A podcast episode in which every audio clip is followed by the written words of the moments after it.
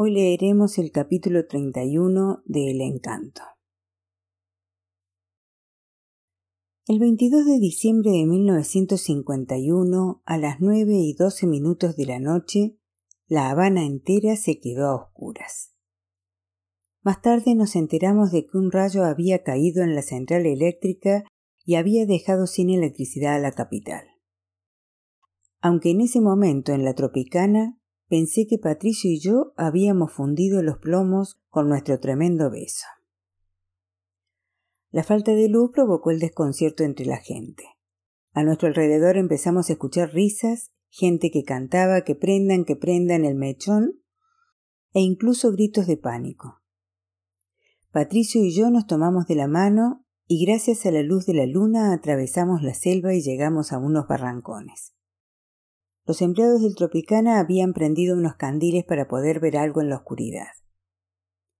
¿Se sabe qué ha pasado? preguntó Patricio. Dicen que hay un apagón en todita la capital.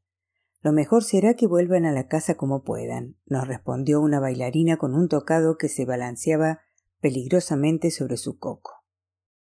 La muchacha nos prestó un candil y volvimos a adentrarnos en la selva con la luz de nuestra vela. ¿Daniel estará bien? me preguntó Patricio preocupado. Asentí. Mi niña estaba bien segura en la casita del vedado. La he dejado en casa de mi abuela y de mi vieja. Con Milala está a salvo, no te preocupes. Seguro que está haciendo hechizos y ni se han enterado del apagón. ¿Y tú? ¿Quieres volver a tu casa? Eso es lo último que quiero en este momento. Fue en ese instante, mientras la llama de la vela iluminaba nuestros rostros, cuando Patricio y yo nos dimos cuenta de la oportunidad que la vida nos acababa de regalar. Sin electricidad la ciudad entera estaba al garete. Mientras durara el apagón, éramos libres. Quiero pasar esta noche contigo, musité. Tú eres mi mejor regalo de cumpleaños. Patricio me levantó en peso, aunque solo un poquito antes de besarme. ¿Dónde quieres que te lleve? me preguntó. Donde tú quieras. Con ayuda de la vela logramos llegar hasta el carro de Patricio y manejar de vuelta a la ciudad. Allí, junto al resto de la gente, asistimos a un espectáculo irrepetible. Sin las luces prendidas de las farolas ni de las casas, La Habana había retrocedido dos siglos. Los edificios habían sido engullidos por la oscuridad y la gente estaba reunida alrededor de las numerosas hogueras encendidas en los cruces de las calles. Grupitos de vecinos habían sacado sus sillas a las aceras para sentarse en círculos a chacharear sobre el apagón y refrescarse con cubos de hielo llenos de botellas de cerveza. Los aullidos de los perros se entremezclaban con la gente cantando y riendo. En los alféizares de las ventanas, junto a las flores de los geranios, los candiles se enfrentaban sin éxito a la oscuridad como boca de lobo de la noche. La gente caminaba por las aceras portando antorchas. Por una noche la ciudad había vuelto al fuego a una época más primitiva y hermosa. Patricio y yo parqueamos en una calle de las afueras y nos adentramos en el centro a pie. En un parque, una mujer negra se abanicaba con un pai al lado de un bidón de lata lleno de madera ardiendo, mientras sus dos chamacos jugaban a tostar grillos en las brasas. Los soportales sin luz eran el escondite perfecto para las parejas furtivas como nosotros sombras que se besaban en los rincones oscuros. Pero la oscuridad también había propiciado la salida de los locos y los alborotadores. Las estrechas calles de la Habana Vieja eran una grillería de gente kurda y ajumada. Los más salvajes habían decidido aprovechar la ocasión para romper los escaparates de los comercios y realizar saqueos. Vimos a dos hombres estrellar un cubo de basura contra el cristal de una joyería y a un grupo de jovencitos armados con cuchillos rodear a un hombre para robarle la billetera. Un loco vestido solo con unos calzones se cruzó con nosotros mientras soltaba risotadas de hiena y se dedicó a perseguir a dos prostitutas que le ahuyentaron a bolsazos. Para protegerme de semejante locura, Patricio decidió que lo más seguro era salir de las calles. Sé dónde podemos refugiarnos, me dijo con una gran sonrisa. Poco después estábamos en la azotea de los grandes almacenes tumbados en el suelo de baldosas de la terraza. Aquello era una oportunidad sin igual para observar el cielo tan claro y al alcance como nunca. Con Patricio a mi lado bajo las estrellas me sentí tan dichosa que podría haber escalado el pico turquino a la pata coja. Esto es el regalo de cumpleaños más lindo que me han hecho nunca, afirmé. Patricio se acurrucó junto a mí y miró hacia el cielo estrellado. ¿Te sabes los nombres de todas las estrellas? Me entró la risa. De todas no, pero te puedo decir muchas. Señalé diferentes trozos del cielo de derecha a izquierda. Acá es la constelación del pastor de bueyes. Lo sé porque Arturo es su estrella más brillante. Si seguimos el arco llegamos a la espiga, la estrella más linda de Virgo. Allí está Antares. ¿Ves que es de color rojo? Mucha gente la confunde con Marte. Y si miramos hacia allí, me callé de golpe. Allí había algo muy raro.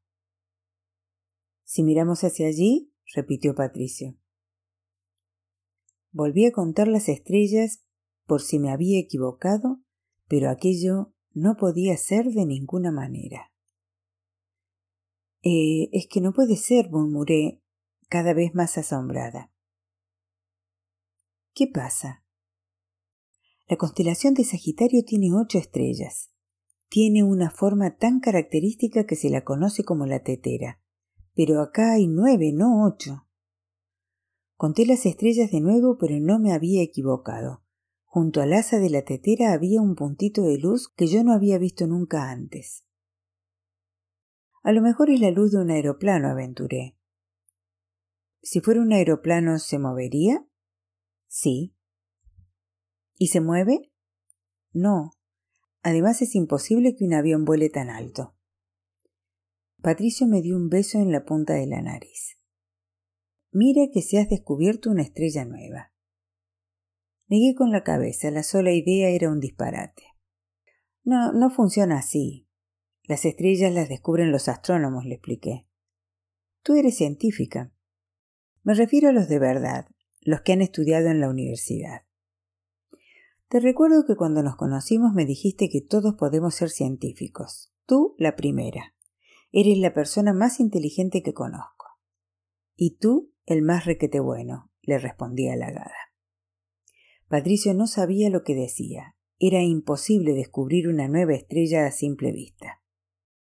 Las posibilidades de que algo así ocurriera eran tan pequeñas que no merecía la pena considerarlas.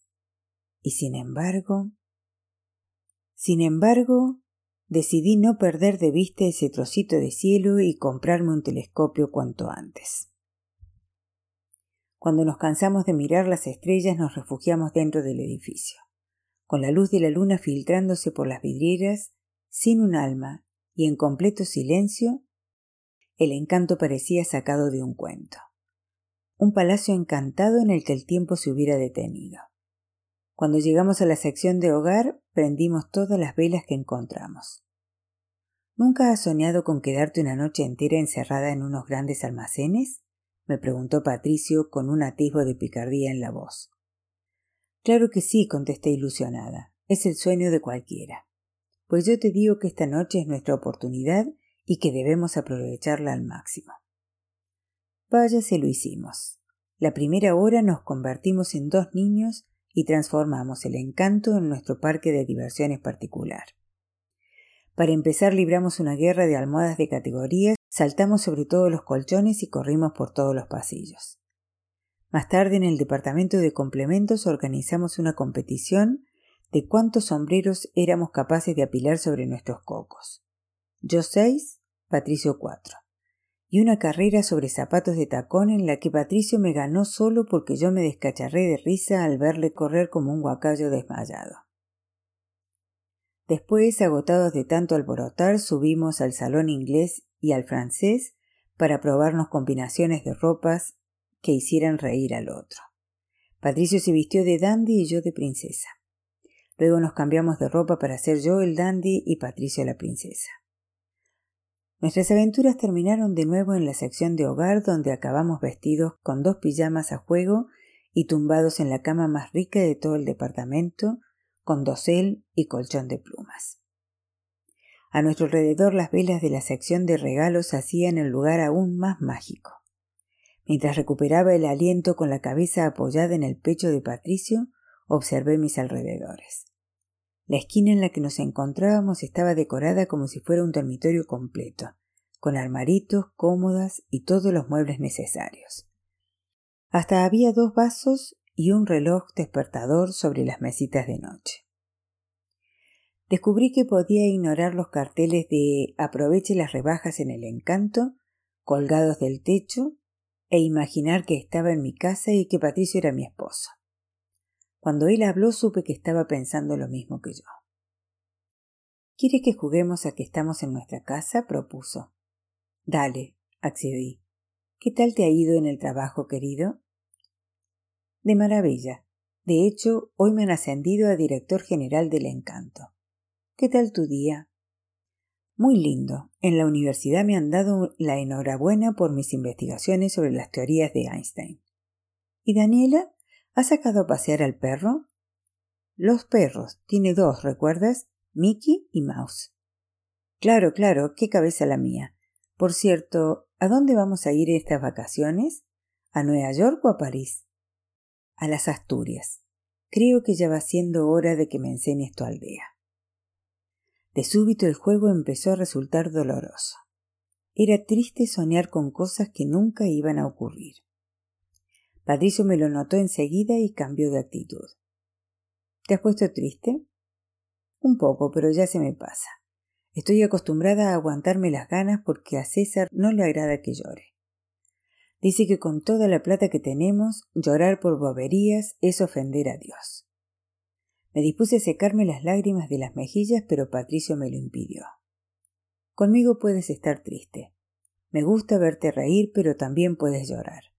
Puedes sentirte como te dé la gana. Yo no soy tu marido. Ya lo sé. Le premié con un beso y seguí llorando a gusto. ¿Puedo preguntarte una cosa? dijo. Dale. ¿Cómo acabaste casada con él? Es una historia muy larga, suspiré. Tengo toda la noche. Tomé aire para armarme de valor. Nunca le había hablado a nadie de mi primer encuentro con César pero Patricio merecía saber la verdad.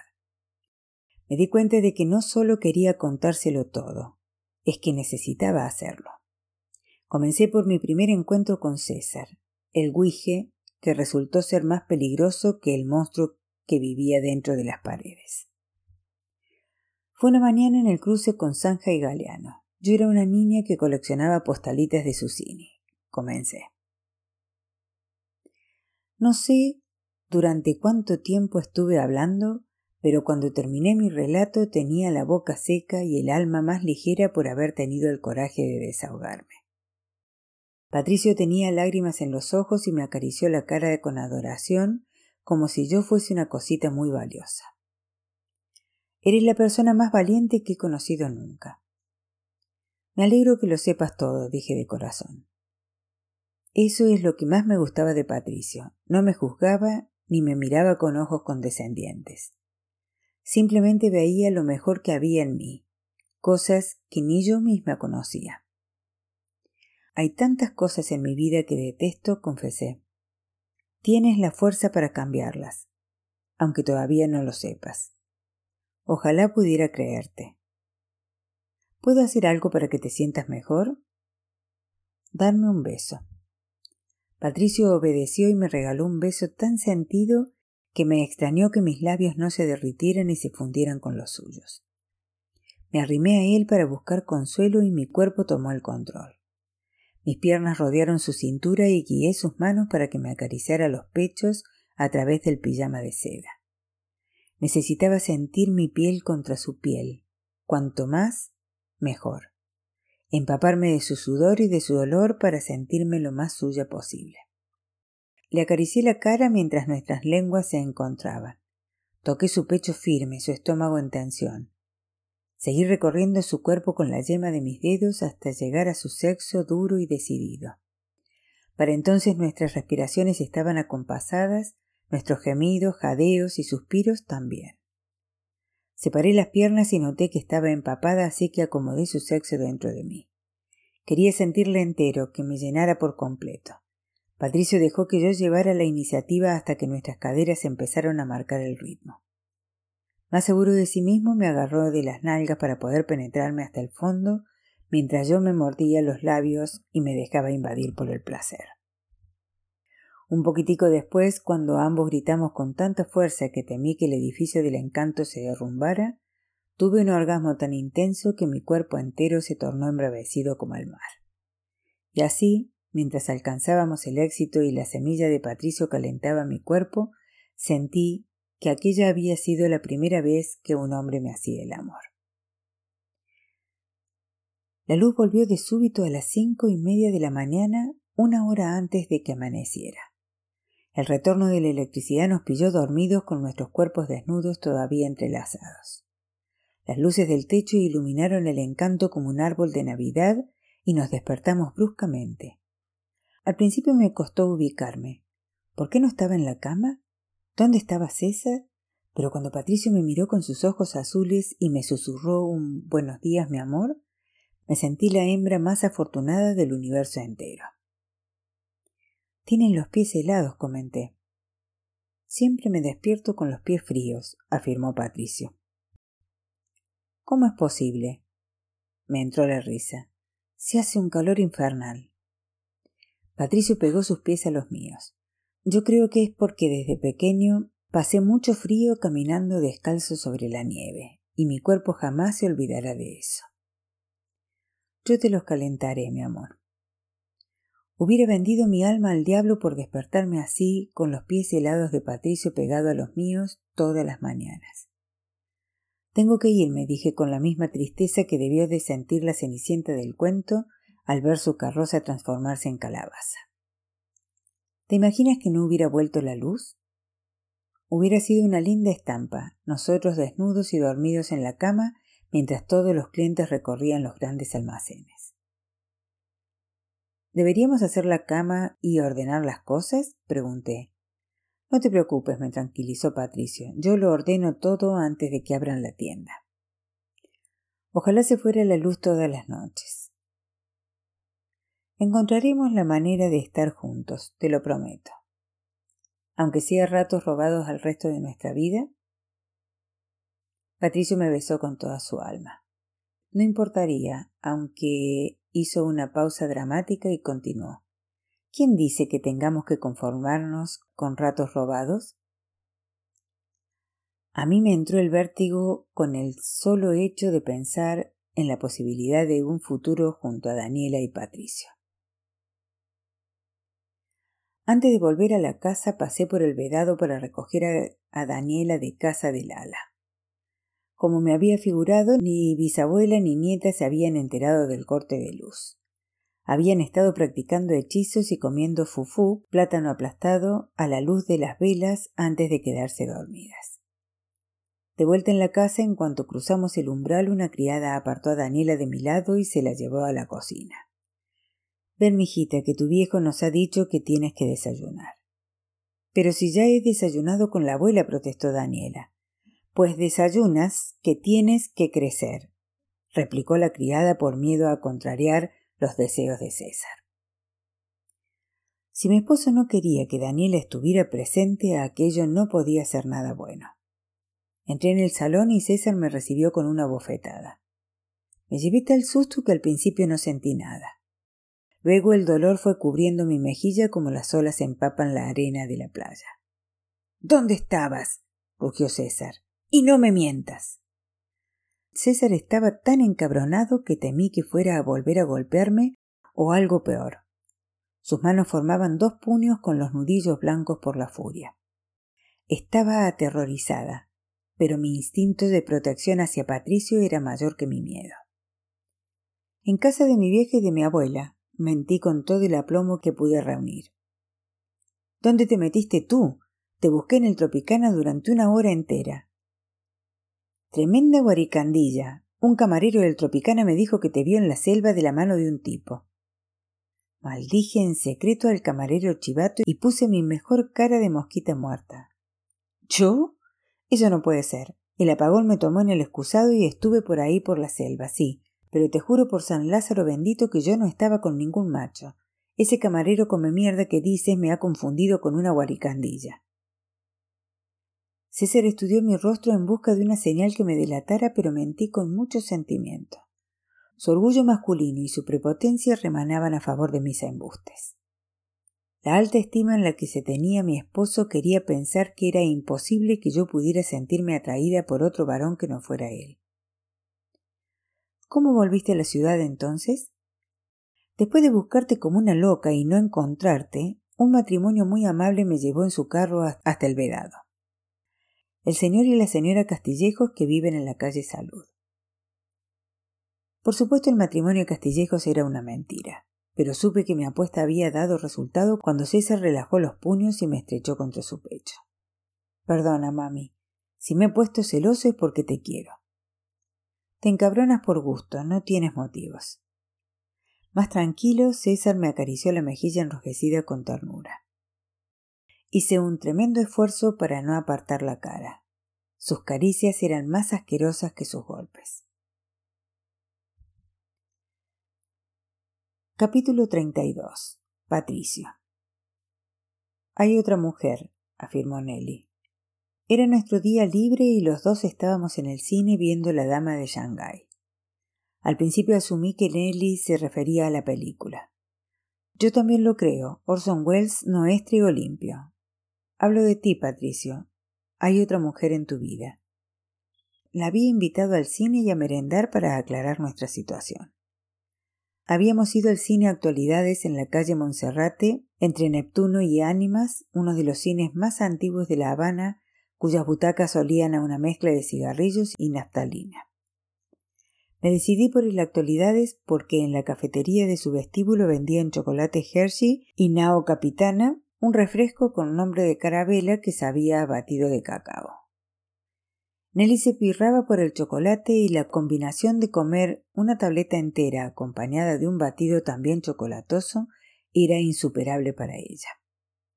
Le compré las dos cosas para que estuviera de buen humor, pero esa tarde ni el señor Milton Hershey en persona entregándole las llaves de su fábrica hubiera sido suficiente para evitar que me cantara las cuarenta. ¿Por qué no hablamos de esto después, cuando salgamos del cine le propuse en voz baja. Pero Nelly estaba harta de mis vaivenes. No, vamos a hablar ahora mismito. ¿Se puede saber qué rayos te pasa? Primero me ignoras durante meses. Luego de golpe, un día me escribes una nota diciéndome que me quieres. Y luego vuelves a evitarme como a la peste. Tremendo descarado te has vuelto. Tenía toda la razón. Si quería mantener mi relación con Gloria en secreto, no había una explicación razonable para mi comportamiento. Soy un hijo de puta, no hay más, le dije.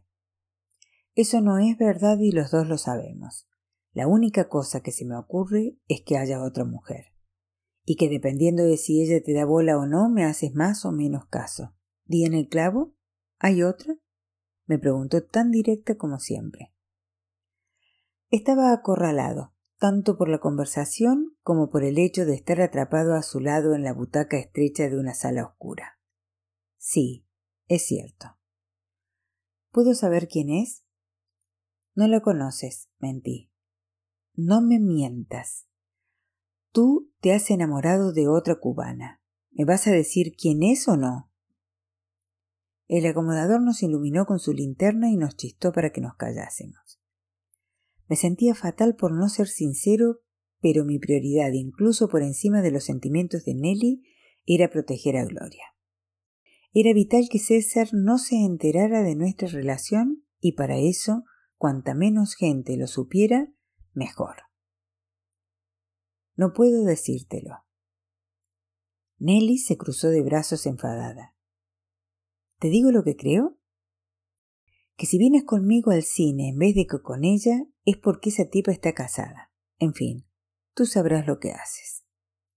Vimos el resto de la película en silencio. en la pantalla la secuencia final transcurría en el laberinto de espejos de un parque de atracciones. Los protagonistas se tiroteaban mutuamente rompiendo los espejos en mil pedazos. Al igual que los personajes de la película, me sentía aliviado porque mi juego de espejos en la vida real también hubiera terminado. Al salir del cine traté de recoger los anicos de mi relación con Nelly. ¿Podemos seguir siendo amigos? pregunté. No lo sé, me contestó dolida. Por ahora prefiero que solo nos veamos en el trabajo. ¿Puedo seguir subiendo en tu ascensor? Claro, pero no esperes que me ría con tus chistes. Nos quedamos plantados el uno frente al otro inseguros de cómo despedirnos. Un beso en los labios estaba fuera de lugar, pero darle la mano me parecía una cortesía ridícula, ya que tampoco éramos dos desconocidos. Me dispuse a darle un abrazo cuando anticipó mis movimientos y cruzó sus brazos sobre su pecho a modo de improvisada barrera. ¿Te puedo dar un beso en la mejilla? Nelly negó con la cabeza. No volveré a regalar un beso a nadie, ni siquiera en la mejilla. El próximo hombre que me bese tendrá que jurarme que se quedará conmigo para siempre y que no besará a otra nunca más. Siento no poder ser ese hombre. Yo también lo siento. Finalmente nos despedimos dándonos la vuelta y marchándonos en direcciones opuestas. En el encanto las cosas iban viento en popa. Gracias al gol que me marqué al darle a Tomás Menéndez la idea de crear un perfume propio de los almacenes, me ascendieron a un puesto de encargado. Por expresa petición suya trabajé una temporada a su lado en el departamento de propaganda. Aprendí mucho bajo su ala, pero mi sitio estaba de cara al público, donde sacar a relucir mi don de gente. Solo había una cosa que empañaba el triunfo de mi ascenso. Carlos Duarte. A don Gato se le llevaban los demonios por el hecho de que yo tuviera su mismo rango. Lo que antes era desprecio se convirtió en una guerra abierta. Ya no podía mangonearme como cuando era cañonero o dependiente, pero tenía formas más sutiles y peligrosas de hacerme la vida imposible. En mi nuevo puesto de encargado, uno de los principales cometidos era tratar con los clientes célebres más especiales, ya fuera porque tenía mal carácter o eran muy exigentes. Si venderle un lápiz de labios a Ava Gardner había sido una odisea, no fue ni la mitad de difícil que ayudar a Kirk Douglas a elegir unos calcetines o a Mario Moreno, el famoso Cantinflas, a comprar unas lentes para el sol. Pero entre los más exigentes, la palma se la llevaba Frank Sinatra. En la calle no era ningún secreto que Frank Sinatra era el cantante preferido de las cinco familias de la Cosa Nostra. También era de sobra conocido que unos años atrás, en diciembre de 1946, el Hotel Nacional había servido de escenario para una de las reuniones de mafiosos más multitudinarias de la historia y que Frank Sinatra había animado la velada con sus canciones. Si la mafia era la dueña de La Habana, Sinatra era su niño mimado. Cada una de sus actuaciones era un acontecimiento, y como tal debía cuidarse al detalle. Entre las peculiaridades de la estrella se encontraba la necesidad de estrenar ropa y zapatos cada vez que salía a un escenario. Sinatra era muy pulcro y era capaz de tirar un traje entero a la basura si le encontraba el más mínimo defecto. Gestionar un encargo de la voz era el equivalente a transportar un bote de nitroglicerina. Todo podía saltar por los aires en cualquier momento. Nadie estaba a salvo, especialmente un encargado novato como yo. Esa vez Sinatra se había decantado por un traje Century, el traje cubano por excelencia de puro lino. Estaba diseñado por Manet en persona en la sastrería, para que fuera tan cómodo como una segunda piel. Un sombrero borsalino italiano y una corbata de seda de Macao completaban el conjunto. Los zapatos estaban hechos con cuero de ternero tan tierno que era como ponerse unas alpargatas. Aquel encargo valía su peso en oro y debería haberlo custodiado con el celo de un perro guardián o haberlo dejado dentro de un armario cerrado a cal y canto pero estaba tan agotado tras la jornada de trabajo que moría por llegar a mi cama y decidí confiar en un carroñero. Un chico de unos quince años acudió a mi llamada. Era flaco y alto como un fideo. Tenía el pelo negro y grasiento y la cara llena de granos. Era la primera vez que le veía en los almacenes. ¿Cómo te llamas? indagué. Silvestre, caballero. ¿Eres nuevo? Sí, señor. Silvestre, tienes que guardar este traje. Debe estar planchado y perfecto para mañana. Es para un cliente especial, así que debes esmerarte. El adolescente granujiento tomó las prendas y la caja con los zapatos. Puede confiar en mí. Noté algo en su voz que no me dio buena espina. Una retranca maliciosa, pero pensé que debía de ser imaginaciones mías. Además había que dar oportunidades a los cañoneros, yo lo sabía por experiencia. A la tarde siguiente, Frank Sinatra acudió al salón inglés para probarse su ropa nueva. La voz era un hombre delgado, de frente amplia y mejillas chupadas. No era un galán típico, pero su magnetismo y su carisma eran tales que hacía suspirar a las damas a su paso. Me saludó con gran educación y le hice pasar a un probador. Cuando salió de la cabina con el traje puesto, respiré con alivio. Le quedaba que ni pintado. That's perfect, comentó en inglés. Es justo lo que necesito para esta noche. ¿Tiene usted una actuación? pregunté. Sí, en el Calipso. Es una velada privada, el club estará cerrado al público. No me hizo falta más información. Aquello era una reunión de la mafia sin ninguna duda, y si tenía lugar en el Calipso, seguro que César era el anfitrión. Todo estaba yendo como la seda hasta que llegó el turno de los zapatos. Sinatra se descalzó y me agaché para probarle el derecho. Al sacarlo de la caja palidecí. La brillante piel de becerro marrón chocolate estaba manchada de algo que parecía una huella de grasa. Frank también se dio cuenta. ¿Es una mancha? preguntó horrorizado. No, no, no. Yo no puedo ponerme such dirty shoes. No me puedo poner esos zapatos sucios. Para alguien tan escrupuloso como él, unos zapatos manchados eran una gran afrenta. Volví a guardarlos en la caja a la velocidad del rayo. Por supuesto que no, señor. Lo lamento muchísimo. No sé qué ha podido suceder. Le conseguiré otros zapatos mañana mismo. Mañana será tarde, dijo contrariado. Los encargué específicamente para mi actuación de esta noche. Aquello era grave. Nunca habíamos incumplido un plazo y menos con un cliente como Frank Sinatra. Hablé sin pensar y una promesa salió de mi boca. Lo comprendo. Los tendrá esta misma noche. Le doy mi palabra. Sinatra asintió y decidió darme un voto de confianza. Llévelos al club a las nueve en punto. Hasta que Sinatra no se marchó no fui consciente de que me iba a resultar imposible cumplir mi promesa. Ese modelo de zapatos se fabricaba en Italia y no se podían encargar unos zapatos nuevos desde Roma con tan pocas horas de antelación. Mi consternación dejó paso a la rabia. ¿Cómo narices se habían manchado los zapatos? Hecho una furia, tomé el ascensor de Nelly para bajar en busca de Silvestre el cañonero. ¿Estás bien? Estás blanco como un papel, comentó Nelly al verme. Pensé que seguías enfadada conmigo por nuestra charla, comenté agradecido por su preocupación. Y lo estoy.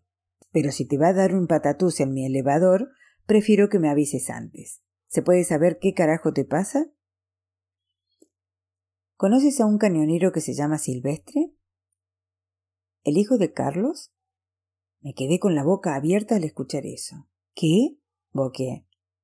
Nelly se encogió de hombros sin entender por qué estaba tan alterado. ¿Un muchacho jovencito, destimbalado, con el pelo negro y aspecto de tiñoso? Es el chiquito de Carlos Duarte, acaba de entrar en la empresa. Todas las piezas se encajaron de golpe. Aquello era demasiada casualidad. Esa mancha no era un accidente, sino un sabotaje. Pero la prioridad no era demostrarlo, sino arreglar el entuerto. Como con la cebra de porcelana no podía rendirme a la primera, aquel bien podría ser el lema de mi filosofía de vida.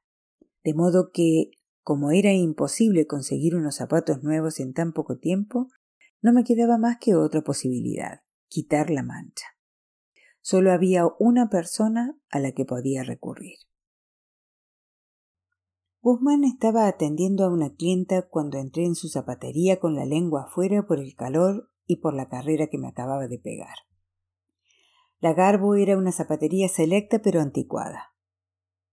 El dueño era un señor viudo y admirador del imperio argentina y su relicario, pisa morena, pisa con garbo, cuyo comercio llevaba años estancado en épocas pasadas, vendiendo alpargatas para las señoras y zapatos de rejilla para los señores hasta que Guzmán entró a trabajar como dependiente y le dio un soplo de aire fresco al lugar.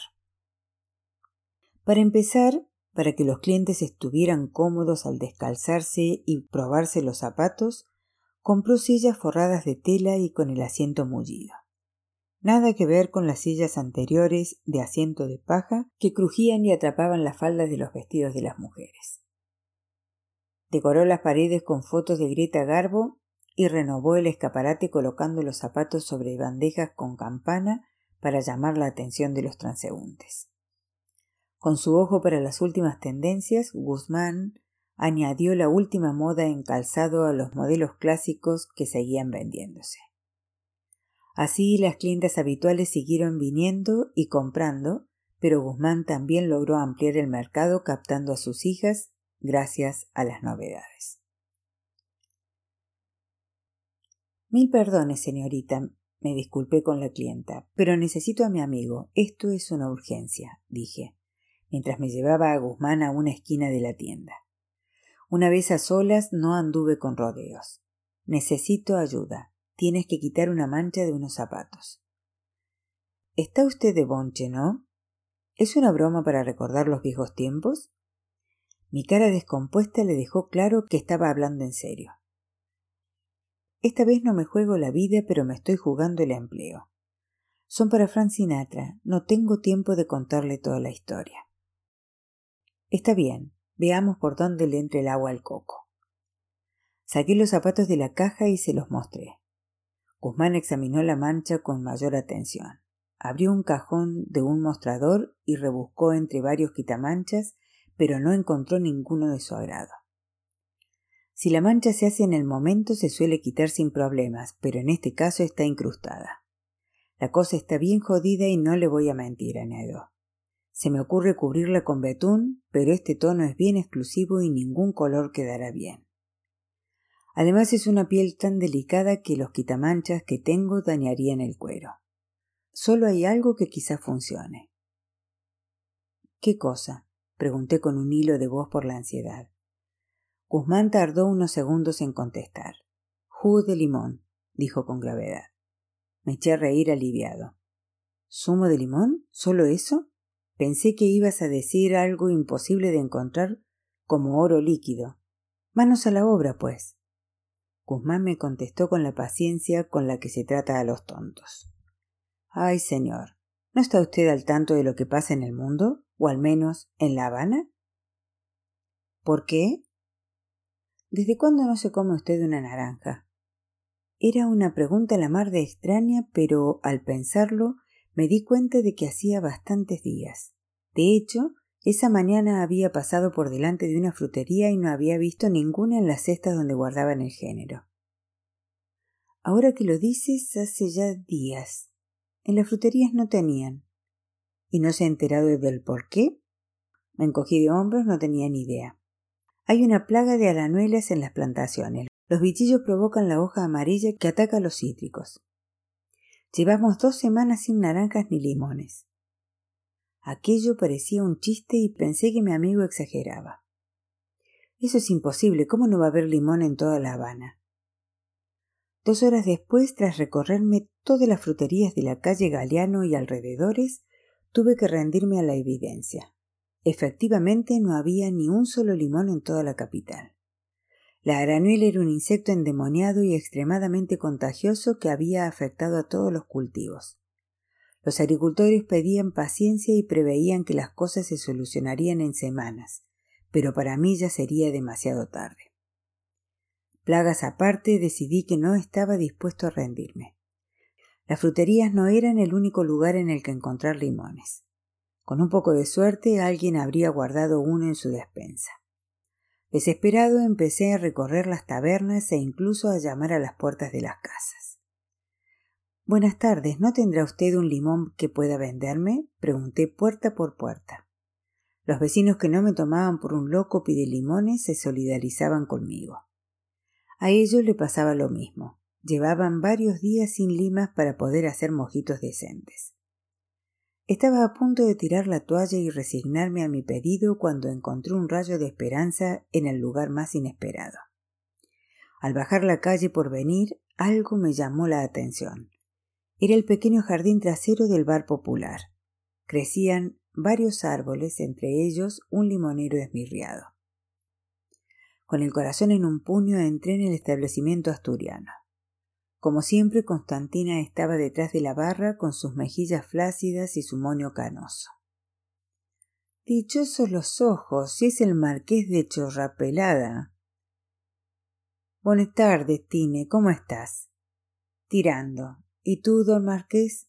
¿Ya has conseguido que tu princesa se fugue contigo? Estoy en ello, pero ahora necesito otro favor. ¿Otro plato de tortilla gratis? Un limón. ¿Un limón? Pides cosas muy raras tú. ¿Qué te hace pensar que tengo un limón? El limonero del jardín de detrás. Tina se recolocó las horquillas del monio mientras consideraba mi petición. Tengo uno, sí, confesó, pero no puedo dártelo. Lo estoy reservando para un remedio contra la carraspera. Con la plaga esa, quién sabe cuándo volveremos a tener limones. Lo necesito, por favor, es importantísimo. Ya me conozco yo tus importantísimos. ¿Para qué los quieres, a ver? Para quitar una mancha de los zapatos de Francinatra, solté.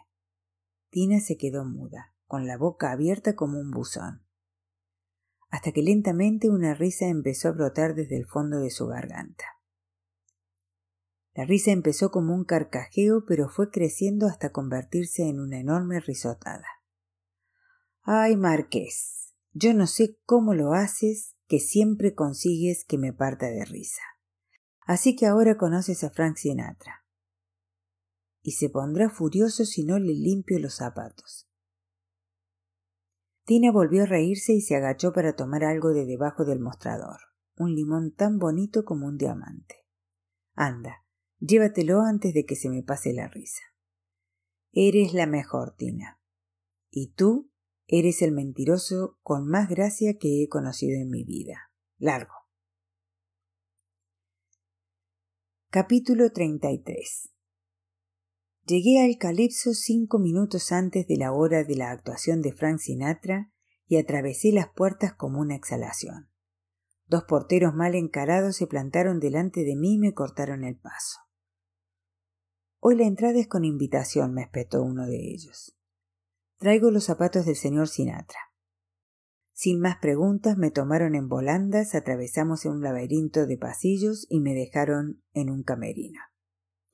Allí la voz ya estaba vestido con su traje nuevo y disfrutaba de una copa de champagne y de las visitas de las bailarinas que se estaban cambiando de ropa detrás de su escueto biombo.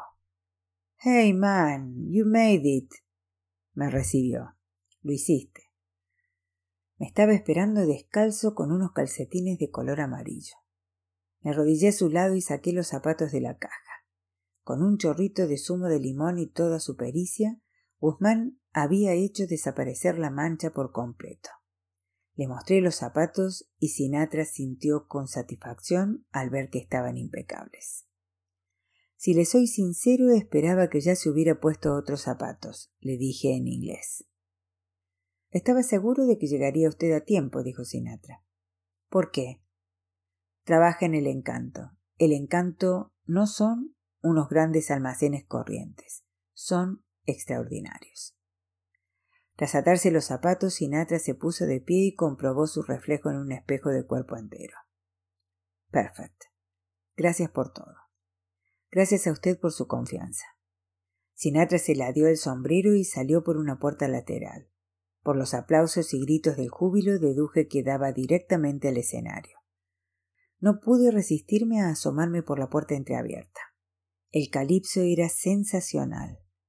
El ambiente era de inspiración submarina y simulaba el fondo del mar. Anclas colgadas en las paredes, pescados de papel maché en el techo y estatuas de piedra de caballitos de mar en los rincones. A los pies del escenario había dispuestas filas y filas de mesitas iluminadas con velas atendidas por camareros con trajes de marineros. Las cigarreras iban vestidas de sirena con una falda de tubo con lentejuelas doradas que simulaban escamas y dos conchas blancas tapando sus pechos. Las paredes y los muebles estaban decorados en color pastel, rosas y azules, y peceras de cristal abundaban por todo el local llenas de peces tropicales de vivos colores. Hasta había una fuente en la barra cuyos delfines escupían champán en lugar de agua. El remate eran las lámparas de pared, en forma de ostras con una perla luminosa como bombilla. Aquel lugar era la ostentación hecha club nocturno, pero su lujo trasnochado formaba un espectáculo maravilloso. Cuando Sinatra salió al escenario, la fiesta privada estaba en pleno apogeo y el club se encontraba repleto de mafiosos trajeados y sus elegantes esposas. El cantante saludó al respetable y vi su silueta recortada por la luz de los focos. Cuando empezó a cantar, su chorro de voz estremeció las lágrimas de cristal que colgaban de las coronas de las sirenas de madera. Bye, bye, baby. Remember you are my baby. I'll be gloomy, but send that rainbow to me. Al oírle cantar, costaba creer que Frank Sinatra fuera un hombre como todos nosotros. Aquel tipo estaba hecho de la pasta con la que se forjan las leyendas y gracias a mí no estaba cantando descalzo. Me quedé a ver la actuación entera y fue un espectáculo memorable. La voz cantó maravillas como Oh, what a beautiful morning, Dream, My Melancholy Baby o Good Night Irene. El público estaba entregado y no era para menos. La última canción, I've Got a Crush on You, fue un broche de oro de tal calibre que puso a todo el mundo en pie. En el bis me di cuenta de que debería haberme marchado hacía horas. Al volver a la zona de los camerinos me topé con una bandada de bailarinas que se estaban cambiando de ropa para salir a escena. Todas vestían maillot color carne que llevaban pegados unas plumas de pavo real a la espalda. Nunca me había visto en otra igual en una habitación llena de mujeres en paños menores. Al descubrirme, las chicas me silbaron y me insultaron para que me fuera, hasta que una me agarró del brazo y me sacó de allí antes de que sus compañeras me lincharan. Era Rita, la chica negra que había seducido al Grescas para que le diera la receta del forajido. Con sus labios pintados de rojo y sus largas piernas, era el pavo real más bonito de todos. Patricio, qué gusto verte. ¿Qué haces tú por aquí, mi negro? me saludó con una enorme sonrisa. He venido en una misión secreta para salvar la actuación del señor Sinatra. bromeé. ¿Qué tal estás tú? ¿Cómo te van las cosas? Rita miró a su alrededor disimuladamente para asegurarse de que nadie nos estaba escuchando. Por si las moscas nos metimos en el tocador dentro de una cabina para poder hablar a solas. Bien y mal. Me he enamorado, me confesó sin poder ocultar la emoción en su voz. Me alegro. ¿Quién es el afortunado? Se llama Franklin y toca la trompeta en el club. ¿Te hace feliz? Más que la Navidad y que mi cumpleaños juntos. Estar a su lado es montar un guateque todos los días. Por sus ojos brillantes supe que no exageraba y me alegré por ella. Entonces es una buena noticia. No mientras Franklin y yo sigamos en el calipso. César nunca me dejará ser feliz con él. Me huelo que ya sospecha algo. Mis propias compañeras son unas chismosas que se pasan el día espiándome. ¿Puedo hacer algo para ayudarles? Rita asintió, acercó un dedo a sus labios y me hizo un gesto para que la acompañara en silencio. Tras recorrer un pasillo entramos en el almacén de vestuario y muebles, un sitio enorme y en penumbra. En el lugar se almacenaban todos los vestidos, tocados y demás complementos para los números de cabaret del club, y era una especie de cajón desastre llenos de bultos cubiertos de sábanas. Rita y yo llegamos hasta una estatua de cartón de piedra de Neptuno, el rey de los mares, con tridente y todo. Para mi asombro, la bailarina le quitó la cabeza a la estatua y sacó una maleta de su cuerpo hueco. Necesito un favor, me suplicó. Franklin y yo vamos a fugarnos juntos de La Habana. ¿Cuándo? Pronto. Ya hemos empezado a planearlo todo, pero no podemos dejar el club de un día para otro hasta conseguir dinero para unos pasajes. Y aquí entra esta maleta. Rita abrió la maleta y me mostró su contenido. Estaba llena de tenedores, cuchillos y cucharas de plata. Todos tenían una pequeña sede calipso grabada en el mango. Llevamos meses recolectándolos sin que se den cuenta, una pieza cada día, para no levantar sospechas, dijo Rita. Si los vendemos, sacaremos lo suficiente como para sobrevivir un tiempico. La bailarina me ofreció la maleta. Necesito que lo saques de aquí por mí. A las chicas nos cachean cada vez que salimos del club. La guardaría a buen recaudo, le aseguré. El Grescas tiene una bodega clandestina. La pequinesa en la calle Obispo. Puedes venir a recogerla cuando quieras. Rita me entregó la maleta y me dio un beso en la mejilla. Nunca voy a olvidar todo lo que tú y tus amigos han hecho por mí. Será mejor que me vaya ya, mi número empieza en cinco minutos. Salí del almacén hasta un pasillo serpenteante. ¿Izquierda o derecha? Lo cierto era que no tenía ni pajolera idea de por dónde me habían traído los porteros. Torcí a la derecha sin preocuparme demasiado. En algún momento encontraría una salida. Por desgracia el pasillo no desembocó en la calle, sino en un comedor enorme una habitación presidida por una gran mesa redonda con arreglos florales y platos de porcelana. Un banquete estaba a punto de celebrarse y yo no estaba invitado, así que salí pitando de allí. Tras abandonar el comedor volví al pasillo, pero al torcer la esquina vi algo que no me hizo ni pizca de gracia. César venía derecho hacia mí. No tendría por qué haber habido ningún problema ya que mi presencia en su club estaba más que legitimada, pero mi instinto tomó el control. ¿Y si él tomaba la maleta y descubría que estaba llena de cubertería de su club? Probablemente me desollaría vivo solo por robar una cucharita de café. No podía arriesgarme. Antes de poder pensar qué demonios estaba haciendo, retrocedí y volví a entrar en el comedor. Aquello fue una mala decisión. Obviamente César se dirigía allí. El pasillo no daba a otro sitio. Entonces hice la segunda tontería en menos de un minuto y corrí hasta el otro extremo de la habitación hasta una mesa esquinera cargada con bandejas de fruta.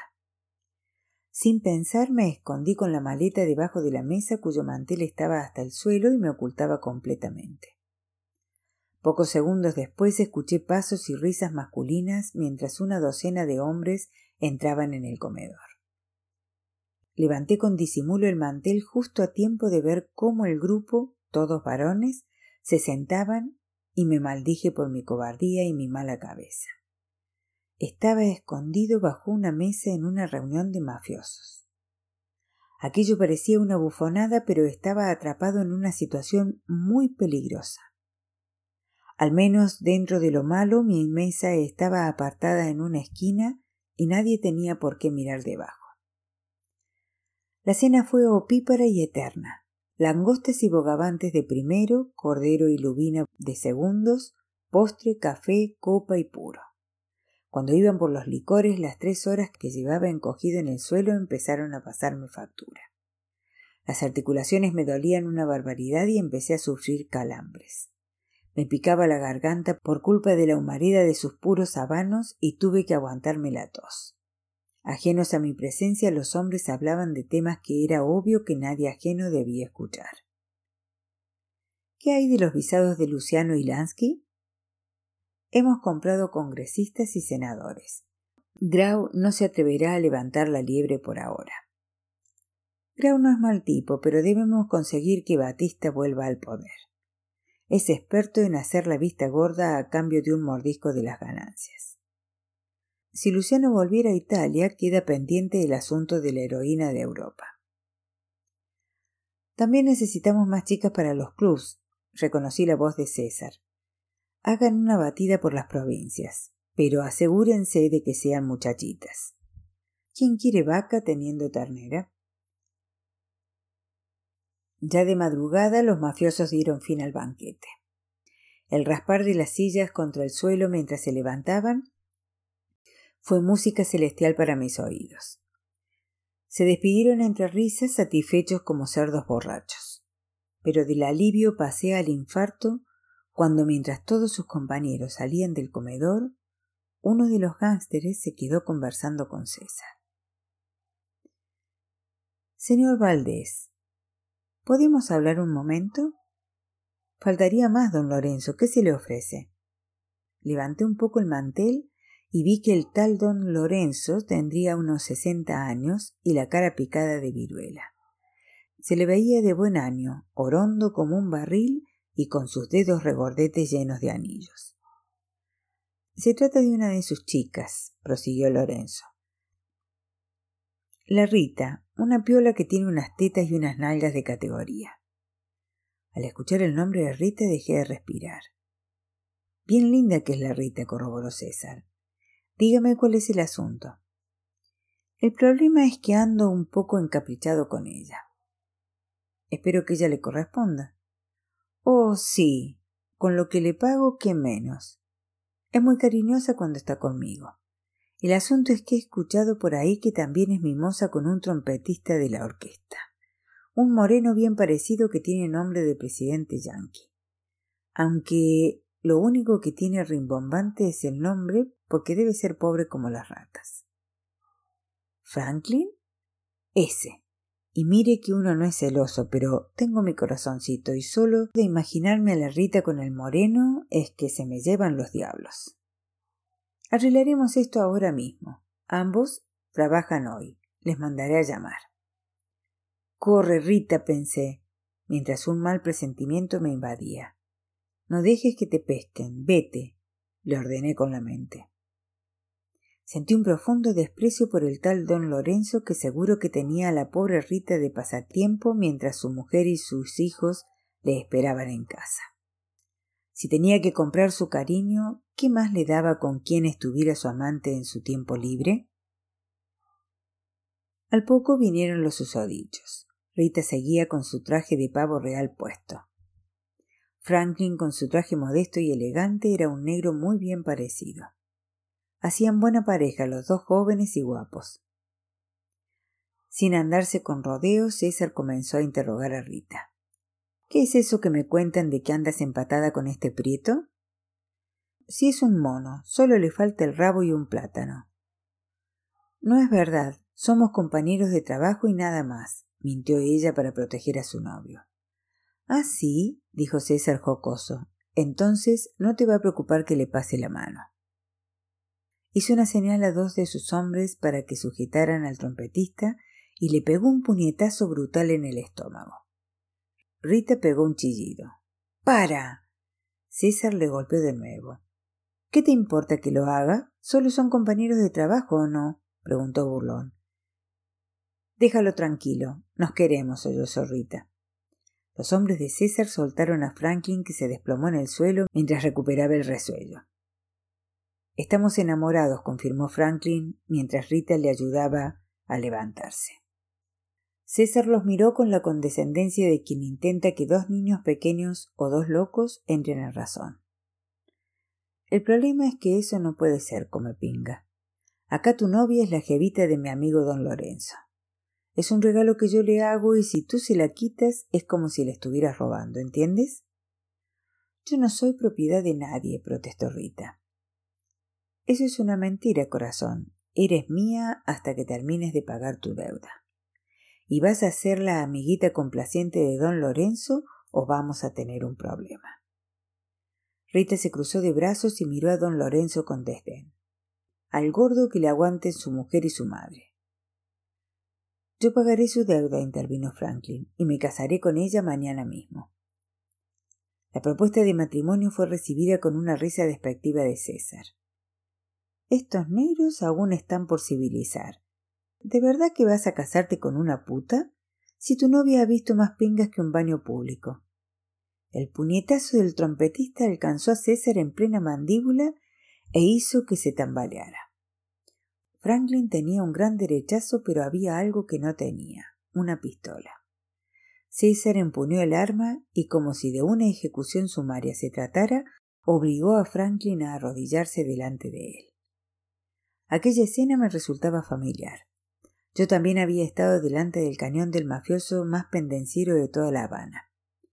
Tenía que hacer algo. Si en su día Guzmán me echó un cable providencial, aquella noche el turno me había llegado a mí. No había tiempo que perder. Después del puñetazo de Franklin, todo hacía pensar que cuando a César se le acabaran las palabras, en aquel momento estaba farfullando insultos y maldiciones, apretaría el gatillo. ¿Qué podía hacer? A mi lado en el suelo había una servilleta que utilicé para cubrirme la cara de nariz para abajo, a la manera de los forajidos que atracan los bancos en las películas del oeste, como precaución para que César no me reconociera. Lo único que tenía a mano era la maleta con la cubertería del calipso, de modo que, sin pensármelo dos veces, desabroché las correas que la mantenían cerrada, me levanté de golpe y las lancé con todas las fuerzas contra César Valdés. Corre, Rita, grité desde lo más hondo de mis tripas. Lo que siguió a continuación fue el caos. Todo se decidió en pocos segundos. Los gángsters me miraron sorprendidos y en un primer momento con la cubertería de plata volando a su alrededor, solo pudieron protegerse instintivamente. A César dejó de interesarle Franklin y movió su brazo derecho para apuntarme con su arma. ¡Bam! Y esta vez no fue una botella de champán descorchándose en mitad de la calle. El disparo era fácil y de buen seguro que me hubiera alcanzado si no llega a ser por la maniobra de Franklin. El trompetista se había abalanzado sobre César justo a tiempo de desviar el punto de mira de la pistola. El corpulento músico tenía reducido bajo su cuerpo a César. Vete, mi amor, gritó esta vez Franklin a su chica para añadir luego mirándome fijamente a los ojos. Corran los dos, ya. Rita estaba paralizada como en estado de shock, así que la consigna no admitía dudas. No pudo haber mayor acto de amor con más sincera e incondicional entrega. Franklin nos estaba diciendo que nos largásemos de aquella ratonera mientras él centraba la atención de aquellos matones. El suyo era un camino sin retorno y yo tenía que hacer lo posible para que su valentía no fuese en vano. César rugía de impotencia tumbado en el suelo y sus secuaces optaron por tirarse encima de Franklin. Corrí hasta Rita, la tomé de la mano y tiré de ella. Sin mirar atrás salimos lo más rápido que pudimos del local.